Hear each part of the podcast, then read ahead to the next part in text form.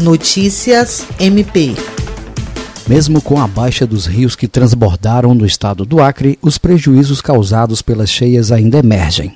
Para dezenas de famílias do ramal do Oriente na estrada do Quixadá, em Rio Branco, a perda foi grande e, por isso, o Ministério Público do Estado do Acre, através da campanha SOS Acre, enviou nesta quinta-feira uma carga de sacolões para atender 29 famílias que tiveram a produção rural devastada pelas cheias.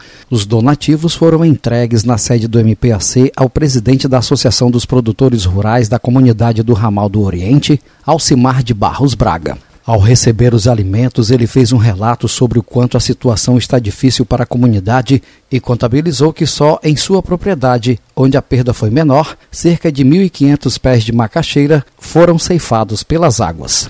A campanha SOS Acre é uma realização do MPAC e tem como parceiro o Tribunal de Justiça do Estado do Acre. São apoiadores, empresários, artistas, entidades representativas do Ministério Público, da magistratura, MPs, sociedade civil, associações nacionais, instituições federais, entre outros.